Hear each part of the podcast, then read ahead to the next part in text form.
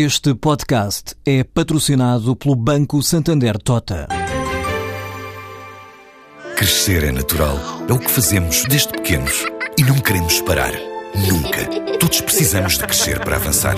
As empresas também. Por isso lançamos o Santander Advance. Advance com um compromisso que vai muito além do financiamento. Advance com uma proposta única e inovadora para apoiar a gestão do dia a dia e a expansão da sua empresa. Advance com uma solução financeira global, com uma vertente de formação e emprego. Vá a santanderadvance.com, o ponto de encontro da comunidade empresarial. Porque para crescer, a sua empresa precisa de avançar. Santander Tota, um banco para as suas ideias.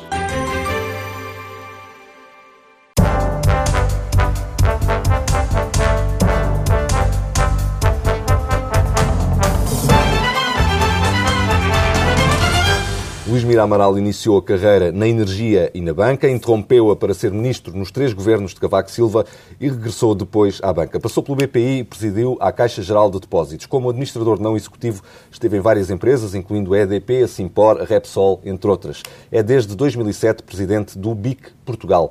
Engenheiro Mira Amaral, boa tarde. Por causa da fiscalidade verde, o país tem voltado a discutir o tema do preço dos combustíveis. Há uma guerra de números, uma verdadeira guerra de números, entre a Galp e o governo. Afinal, quem é que tem razão? Bom, devo dizer que, infelizmente, nós não temos um ministro da Energia, nós temos aquilo que eu tenho chamado o ministro CO2 e das eólicas, porque ele, no fundo, está muito preso ao pensamento eólico liderado pelo engenheiro Carlos Pimenta, que foi meu brilhante aluno de produção e transporte de energia elétrica, e o engenheiro Carlos Pimenta é que é o orientador espiritual do engenheiro Meira da Silva, e, de facto, lançar, neste momento, taxas de carbono num país que é dos menos poluidores da Europa e do mundo, posso dizer só que nós emitimos 0,16% do CO2 emitido a nível mundial. Estamos num bloco económico que é a União Europeia, que só emite 11% do CO2 mundial. Portanto, eu diria, quem acredite que o CO2 gera um aquecimento global, então o problema tem que ser tratado a nível global entre a União Europeia, a China, os Estados Unidos e a Índia, as grandes potências, e é perfeitamente quixotesco que sejamos nós, em Portugal, que somos os países que menos emitimos, que não poluímos, que temos uma economia que esteve quase em falência, completamente aflitos, em que foram as empresas que conseguiram safar, salvar isto, eh, eh, acabando com o déficit externo, porque o Estado cá dentro não fez o seu trabalho de casa e mantemos uma pesada déficit público e o endividamento público muito elevados. E, portanto, é perfeitamente contraditório, incoerente, é totalmente irrealista e de falta de senso e arranjar uma taxa de carbono que vai penalizar as empresas. E agora, repare, a Galp diz que isto é um aumento de 7 cêntimos por litro. O ministro diz que são 5 cêntimos por litro. Isto são pingas, isso é irrelevante. Se me perguntar quem é que tem razão, eu acredito muito mais no meu amigo engenheiro Freire de Oliveira, que é engenheiro, que é especialista em petróleos, do que o ministro Moreira da Silva, que nunca trabalhou em energia, é orientado espiritualmente por um tipo que foi meu brilhante aluno, mas ele não sabe nada de energia. Ele, a política energética não tem, está atrelado ao fundamentalismo ambiental, em que ele é um dos líderes representantes. E, portanto, se forem números, até diria que acredito mais nos números do engenheiro Freire de Oliveira do que os números dele. Mas a questão de fundo não é sequer se é 7, 7 cêntimos por litro ou 5 cêntimos por litro. A questão de fundo é esta. Nós poluímos muito pouco, não somos nós que resolvemos o problema global, e introduzimos esta taxa num contexto em que há apenas seis países da União Europeia que têm esta taxa, e os países não comunitários ninguém tem esta taxa. Portanto, repare, um país que esteve à beira da falência, que as empresas fizeram um esforço fabuloso para entrar nos mercados externos, não comunitários, para aguentar cotas nos mercados europeus, vão ser penalizadas agora em cerca de 95 milhões de euros por esta taxa, porque vai-lhes afetar os seus custos de transporte e, portanto, toda a sua competitividade, quando os seus concorrentes, quer nos países europeus, quer nos países não comunitários, não vão ter esta taxa. Portanto, qual é a sorte que pode ter relativo o governo neste momento? É que, com o preço do petróleo está a descer, o meu amigo poderá dizer que o preço dos combustíveis desce, E, portanto, este aumentozinho não tem grande efeito. Tem, porque lá fora o preço também desce. E, portanto, a gente tem que ver sempre o nosso diferencial de preços em relação aos outros países. Portanto, estes 5 cêntimos por litro, sejam 5 cêntimos, sejam 7 cêntimos por litro, o que é facto. Vão pesar é a competitividade da Vão pesar e depois há um, há um raciocínio aqui já. Mas agora esta... deixe-me acabar-lhe, que é muito importante. Nesta matéria, há empresas que estão aflitas e o mais pequeno custo adicional pode levá-las à falência. Isto é o chamado raciocínio marginal na economia. O que interessa é que a gente está num dado ponto de equilíbrio. Quando se desloca desse ponto de equilíbrio na margem, isso afeta a nossa competitividade. E, portanto, são estas questões que eu fico pasmado como é que isto é feito. E depois, repare, quando eles dizem que isto é compensado com a diminuição do IRS para as famílias. Era isso que eu lhe ia perguntar. Mas é que isso não faz sentido, porque são as empresas que apanham com isto. Não temos gasóleo verde em Portugal. A medida inteligente do governo, então compensar com a inclusão do gasóleo verde, como fez em Espanha para as empresas. Dizia assim: está bem, isto afeta nós, cidadãos, que andamos a passear aí de automóvel. Mas, através do gasóleo verde, não é honorado das empresas, como acontece em Espanha. Senhor Engenheiro, acha que isso foi um erro, na sua opinião, eh, é um erro ou é uma, uma via para maximização da receita fiscal? Não, isto é. Isto é, se quiser, de uma, de uma maneira irónica, eu poderia dizer que é aproveitar, é aproveitar o fundamentalismo do ministro Moreira Silva para sacar mais alguns contribuintes. No fundo, eu já disse isto no Expresso, num artigo que escrevi sobre fiscalidade verde, que disse chapou para o Primeiro-Ministro e para a Ministra das Finanças. Na, à pala do termo fiscalidade verde, que é simpático, as pessoas gostam do verde, foi a maneira de sacar mais algum. Mas era isso que eu lhe ia perguntar. A fiscalidade é verde. Que... A fiscalidade verde, será que só existe porque era preciso dar esse sinal no IRS ou existiria de outra forma? Eu, eu diria que o fundamentalismo ecológico e ambiental do ministro Moreira da Silva, na cabeça dele e dos seus associados, teriam sempre isto na cabeça. Isto acho que é aproveitar inteligentemente para o Primeiro-Ministro e para o Ministro das Finanças para ganharem mais, sacarem mais algo. Agora, eles estão a fazer um erro, que aliás já se viu com o professor Vitor Gaspar. É tentar aguentar as finanças públicas, esquecer da economia real. E a gente percebe que quando deita abaixo as empresas, quando elas perdem competitividade, é a receita fiscal que desaparece, não se esqueça disso, e é a despesa pública que aumenta por via dos subsídios de desemprego. Portanto, muito cuidado. O mais elementar bom senso implicaria que, nesta fase ainda muito difícil da economia portuguesa, tivesse muito cuidado e evitasse donar as empresas com uma taxa destas. Depois, já agora uma explicação de caráter técnico, a gente anda a diabolizar o CO2. Mas chame-lhe a atenção que o CO2 é essencial para a vida, é, ele que permite a fotossíntese e é essencial para a vida. E depois chama-lhe a atenção de outra coisa.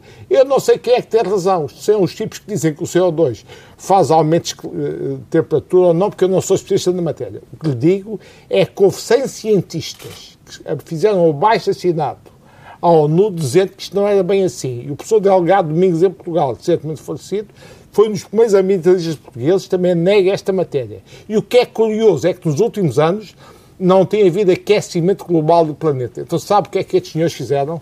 Em vez de falarem em aquecimento global, agora falam alterações climáticas. Já mudaram o termo, porque falar em aquecimento global num contexto em que nos últimos anos não há aquecimento do planeta é ridículo. Portanto, está a ver que nada disto, para mim, é cientificamente provado e, portanto, eu até lhe diria o seguinte, eu até aceito uma coisa desta, até aceito pagar um prémio de seguro pelo CO2, naquele recinto que o meu amigo tem em sua casa, não sabe se vai ter um incêndio ou não, mas pelo sim, pelo não, faz um, paga um prémio de risco contra o incêndio. Agora, eu aceito essa raciocínio, mas então tenho que discutir qual é o prémio de risco pago e quais as coberturas que, que vou subscrever. Não posso aceitar acriticamente este discurso de talibãs verdes a taxarem-nos em nome de uma coisa que, a meu ver, não está cientificamente provada. Muito bem, deixe-me deixe apenas uh, insistir aqui num ponto que o Sr. Engenheiro já uh, abordou, que é o das consequências económicas para o país da taxa de carbono, da fiscalidade verde, que inclui a taxa de carbono. Uh, já explicou que isso é um peso que vai recair sobre as empresas, 95 milhões de euros. para que fique claro, na verdade é um peso que recai sobre a economia do país e não apenas sobre as empresas As empresas são os agentes motores da economia portuguesa. Se estamos numa economia de mercado, são, é com as empresas que a gente põe isto a mexer, não tem ilusões. Bem, depois desta discussão tão entusiasmada sobre energia, vamos continuar, espero que entusiasmado também, com o país. Uhum. Uh, o país está a ser bem governado por Passos Coelho ou, na sua opinião, seria preferível nas próximas eleições uma viragem? Olha, eu aí devo dizer que se calhar sou daquele grupo de portugueses que estão totalmente embaraçados e não sabem o que é que vão à vida. Porque eu não acredito neste governo, mas, mas, também não acredito na alternativa do PS que o Dr. António Costa nos fornece. Não acredito neste governo porquê? Porque considero que este governo, em termos de reformas estruturais, em termos da reforma da administração pública, em termos da reforma e redução do número de câmaras, em termos de ataque às empresas municipais, em termos de, resolução das empresas de transportes, em termos de, de ataque à dívida tarifária. Voltamos à energia, que já vai com mais de 5 mil milhões de euros. Já abrangeu aí quase todas as áreas de governação. Há alguma nada, coisa boa nada, deste governo nada ou não? foi feito. Curiosamente. Alguma coisa boa? Curiosamente, alguma coisa que foi feita em termos de reformas estruturais, devo dizer, foi feito pelo ex-ministro Alva Santos Pereira na reforma de, dos mercados de trabalho, de, da revisão dos subsídios, no sentido de diminuir a, os custos não laborais diretos de salários as Curiosamente, foi este ministro Alva Santos Pereira, que já saiu do governo, fez alguma coisa. Agora, nesta forma, a famosa reforma estrutural do Estado não foi feita e eu acho imensa piada ouvir se é Primeiro-Ministro Paulo Portas. Sabe porquê? Porque ele chegou ao Fórum Empresarial do Algarve, em que eu estava, e disse que tinha maior disponibilidade para discutir a baixa dos impostos. Ora, se o senhor tinha na mão a reforma do Estado, é evidente que o que ele devia ter feito era a reforma do Estado para que houvesse um corte estrutural da despesa pública e só a partir daí é que eu acredito em baixa de impostos. Porque eu aprendi na Faculdade de Economia... Que se não há, não há corte na despesa, não é tem quem que, cria tem os que impostos, é quem cria a despesa. Portanto, se não houver corte estrutural da despesa, isto não vamos ter por mais boa vontade, redução sustentada dos impostos e a carga fiscal é violentíssima. E aí chama-lhe a atenção. Como é que foi feito algum corte na despesa? Foi à custa dos funcionários públicos, Dos daqueles que precisamos, que esses não deviam ter sido cortados, precisamos dele, temos que pagar dignamente, e daqueles que não precisavam, que devíamos ter mandado para o quadro de mobilidade que já havia do governo Sócrates, como eu chamei a atenção a alguns membros deste governo. Havia instrumentos para lhes mandar para o quadro de mobilidade, ficando-nos a pagar menos. E depois foi feito de uma forma socialmente profundamente injusta sobre os pensionistas. Para que há pessoas de 70 anos que estão reformadas, que estão a sustentar filhos que estão desempregados e levaram cortes de pensões. Mas, Portanto, foi fico... feito por aí e foi feito no corte de investimento público. Se os meus amigos forem ver a despesa corrente estrutural, os consumos intermédios, tudo isso, nada mas Mudou. fico preocupada porque nas próximas eleições resta-lhe Bloco de Esquerda, PCP. Não, não livre. resta ninguém, não. O meu drama é que, o meu drama é que eu não. Uh, não eu acho que estes senhores falharam, foi uma, uma legislatura falhada, tinham condições únicas, porquê? Porque tinham um Presidente da República que não ia obstaculizar nestas matérias, tinham uma troika que também podia ajudar e dar cobertura, dizer que são aqueles malandros do exterior que estão a, ajudar e impulsionar nesta matéria, tinham maioria absoluta no Parlamento e tinham, tinham um legado do governo socialista desastroso e que tudo isto se conjugava. Portanto, eu acho que eles não foi uma questão de não falta de vontade, não tinham competência, não tinham capacidade, maturidade para isto. O doutor Cataloga, que tem experiência desta matéria, que eu acreditava que se fosse para o governo fosse, sabia fazer isto, como, como eu escrevi nos, no Expresso, preferia uns part-times mais simpáticos, não ficou no governo. O professor Vitor Gaspar era um teórico da macroeconomia que vinha do Banco de Portugal. Ele estava habituado era a, era simular modelos no computador e fazer uma forma de Estado é um desafio de gestão fabulosa. É, tem, a pessoa tem que ter capacidade e muita experiência em termos de gestão para dar a volta à máquina do Estado. E foi isto que falhou. Eles não tinham experiência, maturidade e competência. O que é que eu vejo do Dr. António Costa, que se perfila como o alternativo e o futuro Primeiro-Ministro? É que ele nem sequer tem vontade política nesta matéria. Portanto, uns falharam porque não tinham competência. E os outros que vêm aí a seguir não têm qualquer vontade política. E vem mesmo aí a seguir, cortes. acabou de dizer isso. Vem mesmo aí a seguir, no governo António Costa. Sim, porque no jogo normal da democracia, depois do que se passou de dias de austeridade e dureza deste governo, é preciso o doutor António Costa começar para aí a falar. Se ele estiver quieto e calado. Basta-lhe fazer de morto, como se costuma dizer. É isso mesmo. Eu acho que ele acaba por recolher. Isso não significa que seja uma alternativa credível. Portanto, eu sou daqueles portugueses angustiados, não sou um tipo de esquerda, não vou votar desses partidos que o meu amigo citou, mas entre o PS e o PSD, qual é a alternativa? Não tenho alternativa. Portanto, eu diria que o diabo que escolha, que eu não tenha. Sinceramente, neste momento, a, a vossa pergunta, e estou-vos agora a falar a sério, que o assunto é muito sério, eu não acredito em nenhum destes partidos para tratar do nosso futuro coletivo. E, portanto, daí veja a angústia onde é que eu vou votar. E este problema que eu estou a dizer e não tem passa por muitos amigos meus, inclusive da minha área do política ou ideológica do PSD. Este problema não é o único meu. Vejo muito boa gente que obviamente não acredita no Dr. Costa, não vou trocar as mãos como eu não vou. Mas também não acredita na liderança atual do PSD. Não acredito Mas pode não votar PSD. PSD nas próximas eleições? Já aconteceu, não votei. Posso dizer que em 2005 votei em Engenheiro Sócrates contra Pedro Santana Lopes. eu, em 2005, quando vi José Sócrates, Luís Campos e Cunha, eu até acreditei que era uma equipa que era capaz de dar a volta ao texto. O que não sabia é que o Luís Campos e Cunha ia sair ao fim de três meses. Pois, a gente não... Esse tal totobola à segunda-feira, como sabe, é fácil. é fácil. Até para dizer que eu, neste momento, o meu voto é ditado por interesses nacionais, não é ditado por interesses partidários. Se eu visse no PS uma alternativa credível, não tinha qualquer dificuldade em votar PS. O meu problema é que não vejo essa alternativa no PS, vejo aquela conversa, que é uma música social, que isto resolve com o crescimento económico, mas não mostram como é que é feito esse crescimento económico. Obviamente que isto tem que se resolver com o crescimento económico. Como eu expliquei há pouco, as finanças públicas só se endireitam se houver economia, porque a economia é que gera receitas e, e, e, e, se não houver economia não há receitas e depois há despesa de subsídio de desemprego. Portanto, eu sou o primeiro a dizer agora, sinceramente, não vindo do outro lado, e, e, de facto, do outro lado, estes senhores não, não tiveram competência nem capacidade de fazer a forma de Estado. Do outro lado, nem sequer têm a vontade política. Portanto, Muito bem.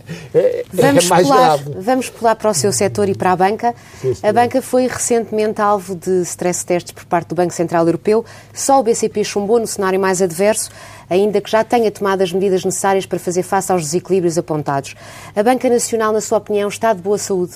Deixe-me aí tentar explicar de uma forma muito simples, porque estamos a falar para uma audiência que não é especialista, e aqui até vou pedir desculpa aos meus colegas da, do setor bancário se eu disser qualquer coisa em nome da simplicidade, possa não traduzir o rigor que devia ter na matéria.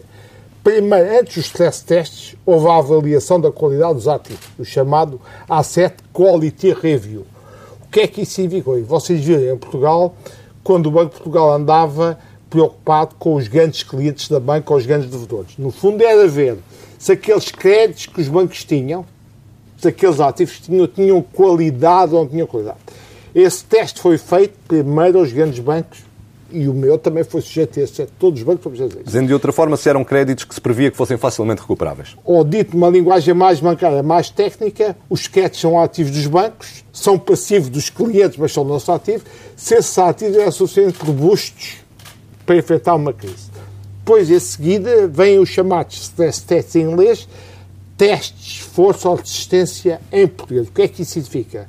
Nós vamos sujeitar os bancos a um exercício que é este se o produto interno bruto cair X%, se o desemprego aumentar não sei quanto, se o crédito mal parado aumentar Z%, se tudo isto se conjugar para o torto, será que os bancos aguentam estas condições extremamente adversas e ficam numa... E daí o termo stress test. Fazer o stress, o teste de esforço aos bancos, se eles aguentam estas condições muito adversas, sem precisar de medidas de resgate ou de socorro ou de emergência. E, portanto, repare que este exercício deve vir depois do, da, da, qualidade dos ativos. Porquê? Porque é o, o facto de eles terem ativos robustos de boa qualidade que lhes vai permitir aguentar melhor ou pior os cenários macroeconómicos adversos que vão ser simulados, eles vão ser impostos para ver se eles se aguentam. E, nesse contexto, Obviamente que a banca portuguesa, e é importante aqui dizer que isto foi feito no fim de 2013. Com base no, no, no balanço no final de 2013. E, portanto, nessa altura, e é o que os testes mostram, O BCP não estava, não estava mas... em condições, mas aí a gestão do BCP, com o meu amigo Nuno Amato, tem, tem vindo a fazer um trabalho extraordinário de cooperação do BCP e, portanto, neste momento já estava em condições. Devo dizer que outro banco, que eu conheço bem, porque fui lá administrador, o BPI, gostaria de realçar aqui que o BPI passou com distinção nestes testes, mostra a, a solidez dos seus ativos, mostra a gestão muito prudente e rigorosa que eu conheço do Dr. Tulo Santos Silva e do Fernando Rodrigo, que era uma dupla de gestão muito rigorosa e muito prudente, e portanto tenho que fazer aqui um elogio ao BPI. O BPI, aliás, até já devolveu ao Estado a totalidade do, do empréstimo. Agora, levante-lhe outra questão, que é importante nós temos consciência, é que a Caixa também passou, e aí devo dizer que a Caixa passa porque não só por ter ativos que mostrou que eram resilientes a estas crises, como nós, contribuintes, temos ido aos aumentos de capital da Caixa. Portanto, nós temos todos contribuído como acionistas. Nós, contribuintes portugueses, somos acionistas da Caixa. Fomos esse aumento, ainda bem que passou, ótimo. Mas chame-lhe a atenção de um problema que os bancos portugueses vão continuar a ter. É que, apesar de terem passado nestas condições, e o BCP hoje já passaria, portanto, estão robustos, estão em condições de aguentar situações macroeconómicas mais adversas ainda, ainda digo eu, do que aquelas que tivemos. Mas a rendibilidade continua. Temos aqui um sério problema de rendibilidade. Veja que o BPI teve resultados, teve resultados negativos. Eu costumo fazer o exemplo do meu banco. O Banco Bico Português, eu estou com a mesma dimensão de ativos do Banco Bico Angola. Portanto, em termos de ativos, estou com a mesma dimensão. O Banco Bico Angola ganhou, o ano passado, 200 milhões de dólares eu, ganhei 2,5 milhões deles, não ganhei dinheiro, não perdi dinheiro, foi diferente. Já foi uma festa, porque agarrei no BPM degradado, consegui recuperá-lo e veja a diferença de rendibilidade entre um país que está a crescer, que só tem uma taxa de bancarização de 20%, como é o caso de Angola, que estão a ser feitas esses de um país que temos aqui um pequeno problema que importa chamar-vos a atenção. É que nós, neste momento, temos, infelizmente, um conjunto pequeno de boas empresas com um bom binómio qualidade-risco. E, portanto, é nessas empresas todos os bancos estão a concentrar. Portanto, nós, entre os bancos, estamos a ter uma concorrência muito grande para conseguirmos entrar nessas empresas, o que significa esmagamento dos spreads. Depois, existem, infelizmente, na economia portuguesa, como os meus amigos sabem, um conjunto de pequenas e médias empresas que só estavam no mercado doméstico e que o mercado doméstico traiu-se com as medidas de austeridade e que estão financeiramente muito desequilibradas, como compreendo, e essas empresas, esse problema não vai ser resolvido pela banca comercial. Se, se quiser, depois posso explicar. Porque na CIP, em que eu presido o Conselho da Indústria, estamos a fazer uma reflexão sobre o financiamento às PMEs, o que é que, nosso ver, podia ser feito, mas esse problema não é resolvido pela banca comercial. Não esqueça que a banca comercial, isto é importante, porque no caso BES, o que é que a banca comercial faz? Pega em depósitos, que para nós são capital garantido, quem mete o dinheiro no banco comercial como depositante é porque é que é, quer ter o capital garantido. Logo, a banca transforma depósitos, que são produtos financeiros de capital garantido, em crédito às empresas. Logo, só, pode, só podemos entrar em empresas que tenham um razoável risco, não nos encolhem Já, já risco, falaremos sobre isso. Boa qualidade. Portanto, a banca comercial sozinha não vai resolver o problema dessas PMEs muito claro. desequilibradas financeiramente e que não têm mercado devido às medidas de austeridade. Nós estamos em condições e temos excesso de liquidez até para resolver o quê? O problema das boas empresas, PMEs ou não, designadamente exportadoras, porque essas têm mercado, estão a crescer, felizmente. Muito bem. Uh, falou há pouco do, do BES. Uh, o novo banco ainda não foi submetido aos stress tests. Uh, e é compreensível. É, é compreensível. ficou surpreendido com o que se passou no BES e com a queda de Ricardo Salgado? É, eu devo dizer que eu talvez tenha sido dos únicos que passou pelos governos portugueses que disse que não ao doutor Ricardo Salgado. Que em que, em que condições? Nas condições quando foi a privatização da Petrogal. E então? E então? Conte-nos como foi. E, eu, e então eu tive que dizer que enquanto o, o Estado, através de mim, fosse acionista, ele não mandava sozinho na Petrogal, nem pouco mais ou menos, porque eu, como presidente do acionista, tinha palavra a dizer. Eu sei que ele, nessa altura, não apreciou o que ele disse, não gostou. Porque, e o que é que eu concluo? Depois tivemos sempre uma relação cordial quando nos encontrávamos, mas eu fiquei no index dele. Sei perfeitamente que eu era, deixei de ser um tipo que. E depois. Portanto, a ideia de que ele era o dono disto tudo não era um mito urbano. Não, eu acho que ele não é culpado disto. Quem é culpado disto foram os sucessivos governos, Guterres, Barroso, Santana e Sócrates, em que o senhor se passeou. E a natureza humana, quando se passeia gera uma solução de impunidade, depois explica os problemas que o grupo arranjou. No fundo, os sucessivos governos não exerceram uma accountability, como a gente diz em inglês, sobre o Dr. Ricardo Salgado. O Dr. Ricardo Salgado, como você diz, passeava-se como se fosse, arranjou essa alcunha do dono disto tudo, o famoso DDT, é? como as pessoas diziam. Portanto, eu até devo dizer que nem culpo, estou à vontade, porque nunca fui ex-membro do Dr. Salgado, posso-me gabar de ter sido dos, dos, dos únicos passou pelos governos que afrontou ou contestou ou organizou o Ricardo Salgado. Eu estou a defender interesses patrimoniais de Estados, não é como o senhor quer, tem que ser também como eu quero. Também ainda sou acionista, presidente do acionista na Petrogal, começou aí a nossa divergência. Depois, estive na Caixa, sempre tentei manter uma relação cordial com ele, mas dizia, obviamente, que ele não era ele não era a pessoa ideal para ele eu estar na caixa, porque não era um tipo que... Na sua opinião, a tolerância... E, portanto, isso, os sucessivos governos são responsáveis pelo que chegamos. E, portanto, para responder à sua pergunta, eu não me surpreendo o que veio a acontecer. Surpreende-me a dimensão dos os números e a dimensão dos, dos equilíbrios financeiros do Grupo Espírito Santo, isso aí deve dizer que me surpreende. Mas que isto podia ter um resultado destes, digamos que mas a tolerância, a tolerância de que Ricardo Salgado beneficiou dos vários governos, conforme diz, eh, poderá também ter beneficiado de alguma tolerância por parte do Banco de Portugal? Ou seja, Carlos Costa, na sua opinião, poderia ter sido uh, mais rápido na sua atuação? Bom, sabe que estas coisas, acertar toda a bola à segunda-feira é sempre fácil.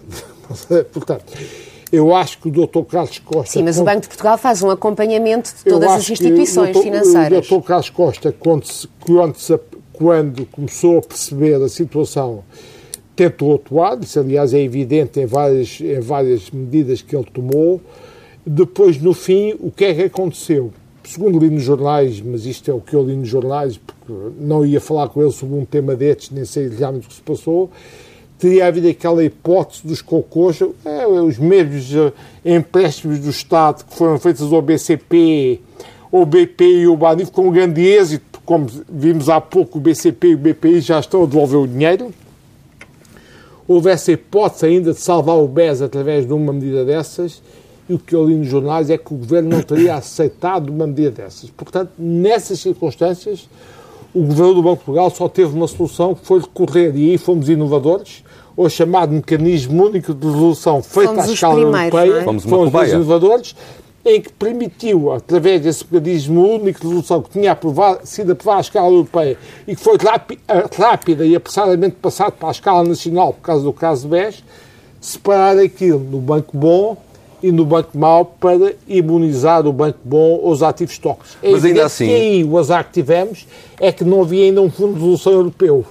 Só havia o fundo de resolução nacional. Portanto, nós nós Todos os bancos, os 39 Portugal bancos também, incluindo, mas embora com uma cota pequena, que somos 6,6 milhões de euros, não é? Somos responsáveis pelo novo banco, que nesta lógica do mecanismo de resolução, o novo banco chama-se Banco de Transição. Se for ver a legislação, o que o governador do Banco de Portugal fez foi criar um banco de transição que se chamou Novo Banco. Mas ainda sobre, é esse, ainda é sobre esse tema. É para ser vendido. O, o, o, governador do Banco de Portugal, o Banco de Portugal, enquanto, enquanto, instituição, já há um ano, desde novembro do ano passado, que tinha, que começou a ter sinais de problemas no Banco Espírito Santo. Uh, isso não o faz, uh, de alguma maneira, uh, pensar que poderia ter havido uma ação mais determinada ou mais rápida, pelo menos? Admito que a sua pergunta tem toda a pertinência. Só lhe digo que não quer fazer mais comentários dizendo que acertarmos no Totobola à segunda-feira é, é, é, é, sempre fácil. Eu acho é que este caso, como aliás já o caso BPN-SLN, que eu hoje por dever de ofício conheço, dado que nós fomos chamados a recuperar o BPN, a, a regulação bancária e, e, e, a supervisão, e neste caso não vai ser só já o Banco de Portugal, vai ser também o Banco Central Europeu, deviam pensar muito bem nisto. É muito uhum. perigoso ter um grupo que tem no meio um banco. Porquê? Porque esse banco, às vezes, começa a emitir os seus balcões títulos de dívida das empresas não financeiras e as pessoas que não têm a minha formação nem a sua, às vezes estão a confundir o banco com as empresas que emitem os títulos. Isso aconteceu no conjunto SLN-BPN e voltou a acontecer no conjunto de GESBES. Portanto, eu Exatamente. espero que desta vez se tenha lição e se evitem para o futuro, quer o BCE, que vai ter sobre os grandes bancos, quer o, o Banco de Portugal sobre bancos mais pequenos, este tipo de conglomerados. Senhor Engenheiro, a nossa ah, entrevista corre para o fio, o tempo passa a correr, temos agora que acelerar e peço-lhe a maior capacidade de síntese nas respostas que ainda faltam.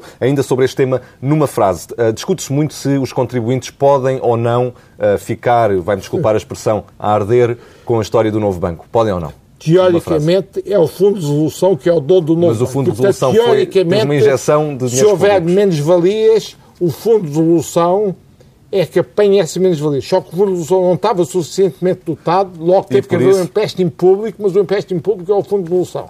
Agora, a questão que se põe aí é que a Caixa de Depósitos está no meio disto. A Caixa de Depósitos tem uma parcela do Fundo de Resolução. E, portanto, aí há uma ligeira divergência entre o Primeiro-Ministro e o Presidente da República e eu acho que os dois têm razão e os dois não têm razão.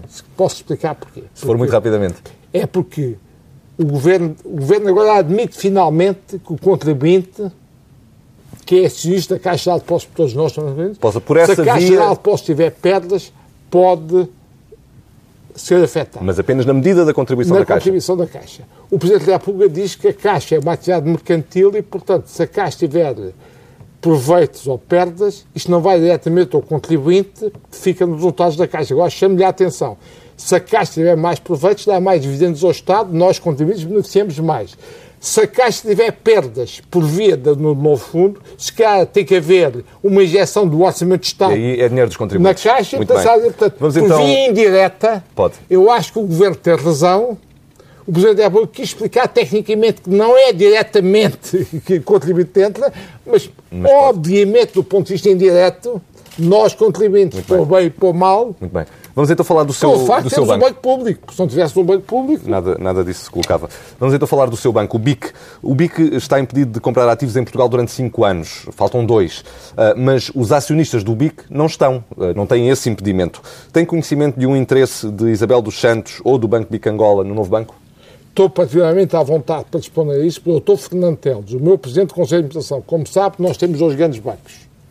O Banco Pico Português e o Banco Pico Angola. O Dr. Fernando Teles, acionista de, de- hoje em dia bastante significativo com a engenheira Isabel dos Santos, porque compraram os dois a cota do Sr. América Morim, disse outro dia em Angola à imprensa que o objetivo era consolidar as duas operações, Banco Bico Português, Banco Bico Angola. E, portanto, significa que não vai o Banco Bico Angola ou o novo banco, nem o Banco Bico Português pode ir porque está proibido, como, como acabou Pronto, de dizer. está, está respondido. Agora, a engenheira Isabel Santos, não se esqueça que é acionista do BPI e o BPI tem dado sinais que pode lá ir. Portanto, a minha acionista, a Isabel Santos, tem outro instrumento que não é o Banco BIC, em que é possível ou plausível que possa lá ir. Mas isso tem que perguntar a Isabel Santos. Não pergunta a mim, estrangeiro-me como gestor. Muito bem.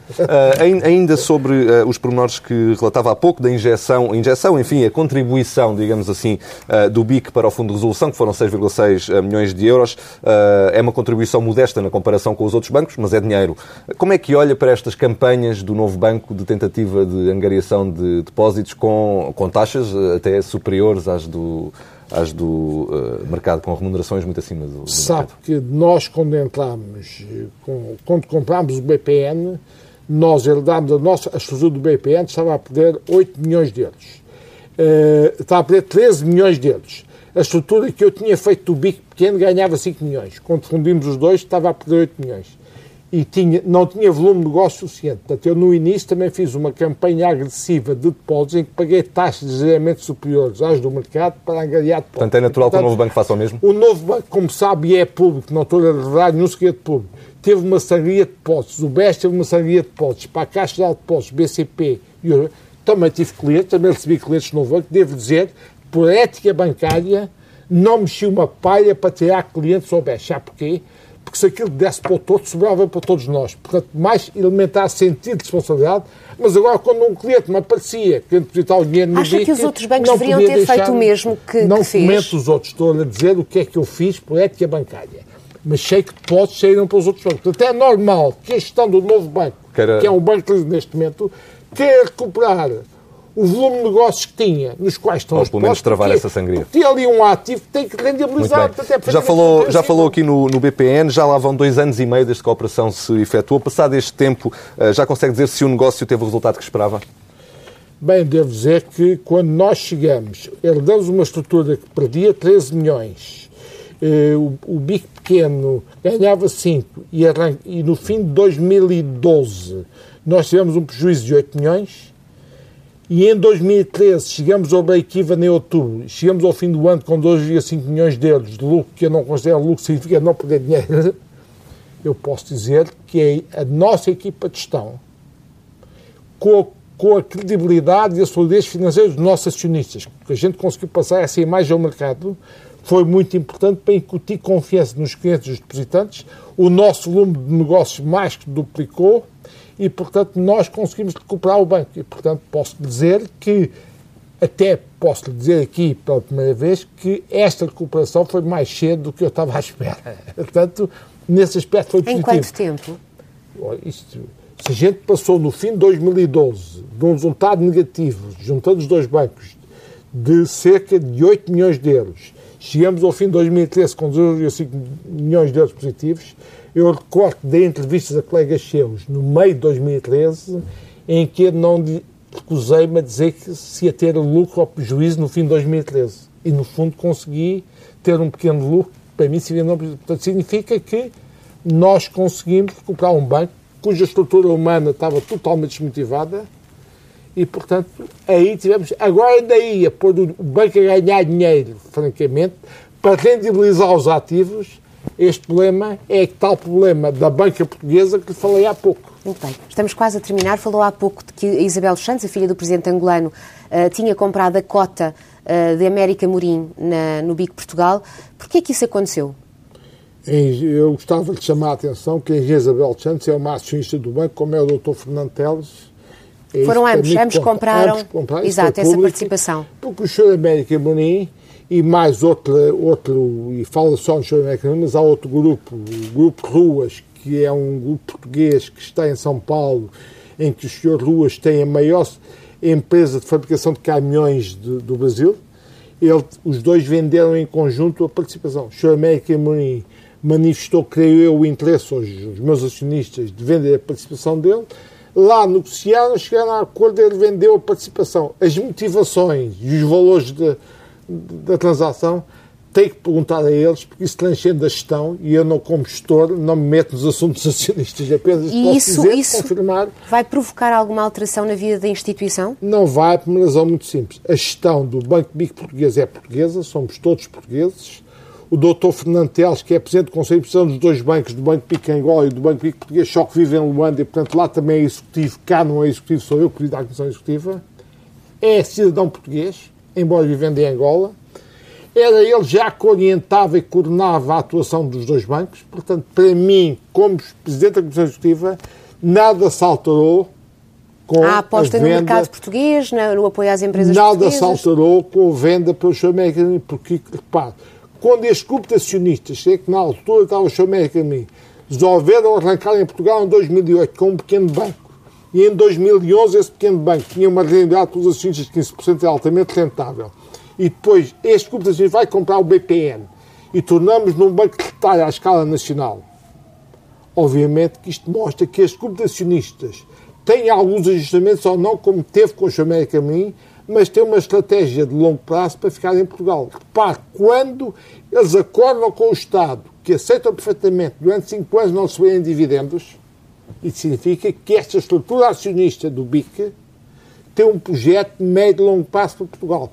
Quando o Fernando Teles me recomenda que no fecho de agências que fizemos fôssemos extremamente prudentes, fechássemos muito menos agências do que se pensava, poupe, salvasses 1.200 postos de trabalho, quando só, tínhamos, só estávamos obrigados a salvar 750 postos de trabalho, o que é que isso significa? Um grande sentido de responsabilidade social e cooperativa perante o país e uma estratégia de meio e longo prazo em Portugal. E, portanto, o facto do meu amigo, Comendador América ter saído da estrutura acionista, como gestor, devo dizer que não mudou nada Isto chama-lhe a atenção que o doutor Fernando Mas houve Teles é algum cidadão desentendimento, português. houve algum desinteresse da parte da América Mourinho? O Sr. América Mourinho tem uma carteira de participações em vários sítios, como empresário com grande sucesso tem tido na vida, gera esse- esses portfólios, desinvestindo num sítios, investindo noutros. É a análise que eu posso fazer, mas para uma resposta mais concreta, você terá que perguntar ao Sr. América Mourinho. Eu não estou aqui Claro. como presidente dele para explicar Vamos concluir com, com uma notícia conhecida esta semana. Isabel dos Santos, que também é acionista da Zone, disse estar disponível para integrar uma solução eh, nacional ou de apoio, de defesa do Centro de Decisão Nacional para a PT Portugal. Eh, conhece bem Isabel dos Santos, conhece a discussão que decorre eh, no país sobre a operação eh, que pode eh, afetar a PT Portugal. Na sua opinião, seria bom para Portugal e para a empresa, para a PT Portugal, que Isabel dos Santos eh, fizesse parte de uma solução Eu acho que Isabel Cerco, quando está a falar, está a, a falar no contexto da nós. Ela, ela da nós tem uma parceria com, com o SONAI, eu acho que foi uma parceria de sucesso. Exato, era isso mesmo. Erro meu. nesse contexto, e portanto eu veria com muito mais, como cidadão português, vejo com muito mais tranquilidade a nós a entrar na PT, a participar numa solução destas, que temos um fundo private equity que não é do negócio, não é operador. Está a falar da Altice? é evidente que vai comprar a, a Portugal Telecom, porque eu sei como é que esses fundos private equity atuam, são muito agressivos, entram com pouco capital e muita dívida, portanto deixam as empresas muito endividadas e depois têm, uma, têm que ter uma estratégia muito agressiva de corte de trabalhadores e eventualmente, como não são do negócio, não vão ligar nenhuma à capacidade de inovação tecnológica e desenvolvimento que a PT tem, que é inquestionável, e portanto eu estaria muito mais confortável com uma solução em que um operador luso-angolano, como é a nós hoje, que está em Portugal, Mas a verdade é que nós, participar. o envolvimento de nós nesta operação poderia impor alguns remédios sim. grandes Não há- por não parte da Autoridade da Concorrência, há- nomeadamente partir a PT Portugal, por exemplo. Não há soluções, não há soluções perfeitas eh, nessa matéria. Agora, vejo, como cidadão português, e aqui estou a falar como cidadão português, mera e simplesmente, vejo com mais, sinto mais confortável haver um grupo de telecomunicações com capitais luso-angolanos a entrar na PT do que ver simplesmente uma empresa de private equity entrar na PT. É claro que você já não vai ter dar tempo, certamente, para eu explicar que tudo o que se passou Não, claro, razão, não vamos. levou isto é que é lamentável. Isso não vamos ter. Não, eu não esqueço tudo o que levou a PT a esta situação, como cidadão português e como engenheiro Atlotec já fui e engenheiro de telecomunicações. Mas infelizmente o nosso tempo Tá passou bem, a correr. mas- Muito obrigada, Engenheiro Mira Amaral. Até à próxima. Até breve. Obrigado.